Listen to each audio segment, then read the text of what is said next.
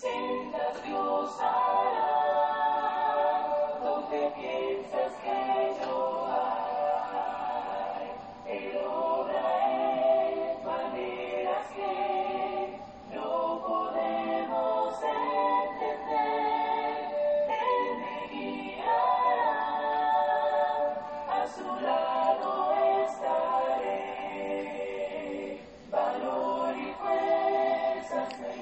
Una vez más, gracias damos a Dios por la oportunidad que nos da de meditar en su palabra.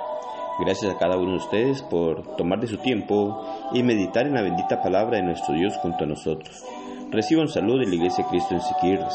Para nosotros es un gran privilegio, una bendición el poder compartir la palabra de nuestro Dios con cada uno de ustedes, sabiendo la gran necesidad que tenemos de conocer la voluntad de Dios para hacer conforme a lo que Él establece y así poder prepararnos para el gran día del juicio final.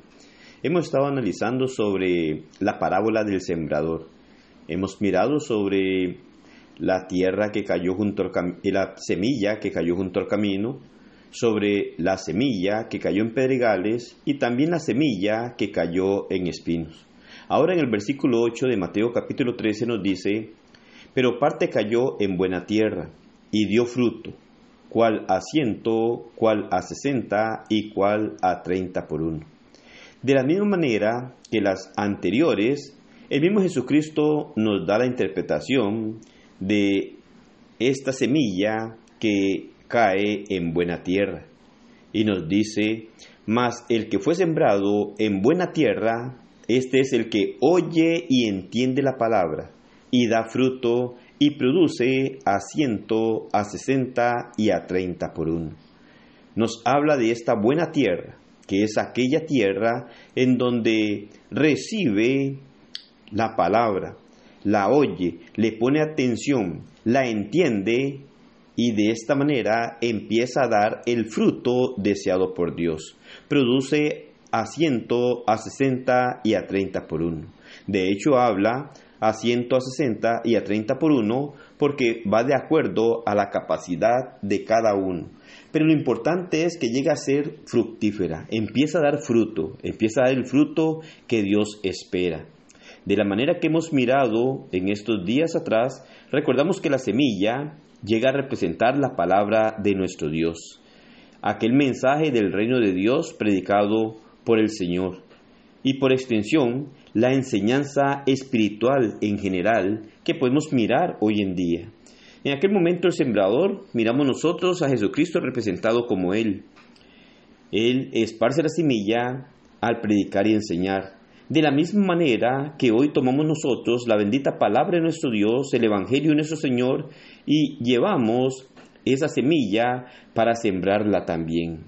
La tierra viene a ser representada o simbolizada por los corazones de las personas, es decir, la forma en la que reciben la palabra de nuestro Dios y cómo le responden a ella. Habíamos mirado anteriormente entonces la que cae junto al camino, la que cae entre pedregales y también la que cae entre espinos. Esta es una forma en donde es representado el corazón. Este es el campo en donde cae la semilla, pero por diferentes razones estuvimos mirando que no llega a dar el fruto deseado, por lo cual debemos nosotros tener cuidado para no ser ese tipo de tierra, sino más bien para ser el tipo de tierra que va a dar el fruto que Dios espera. Esa tierra viene a ser representada entonces, ¿verdad?, por el corazón de las personas. La buena tierra, que es la que miramos en este momento, representa un corazón receptivo y dispuesto. Es un corazón que entiende y recibe la palabra con Dios, la palabra de Dios con gozo y sinceridad.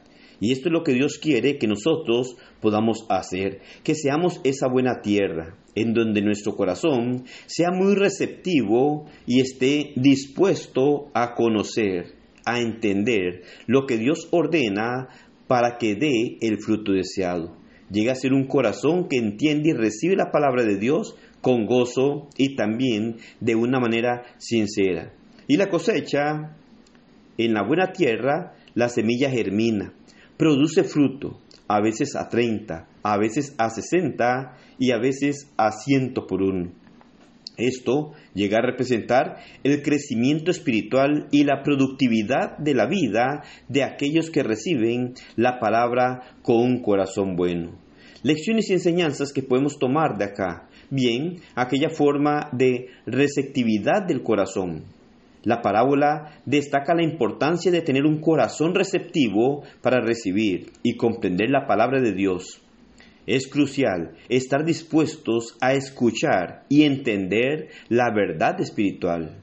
Una persistencia y un crecimiento espiritual.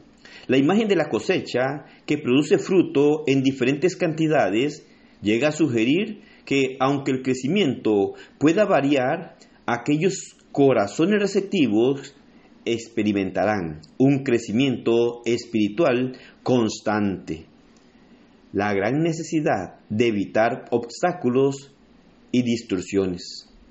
La parábola también menciona otros tipos de tierra, como la que cae junto al camino, la tierra pedregosa, la tierra espinosa, que llegan a representar aquellos corazones que no son receptivos debido a diversos obstáculos que se presentan.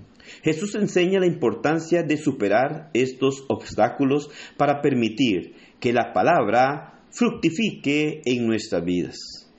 Podemos, decir, en resumen, que la parábola de la semilla que cayó en buena tierra destaca la importancia de tener un corazón receptivo y dispuesto para recibir y aplicar la palabra de Dios, lo cual lleva a un crecimiento espiritual. Hoy debemos contemplar nosotros esto, buscar que nuestro corazón sea esa buena tierra que esté dispuesto a recibir la palabra, a entenderla y a ponerla por obra en nuestra vida, para de esta manera dar el fruto que Dios desea y poder prepararnos para encontrarnos con nuestro Dios.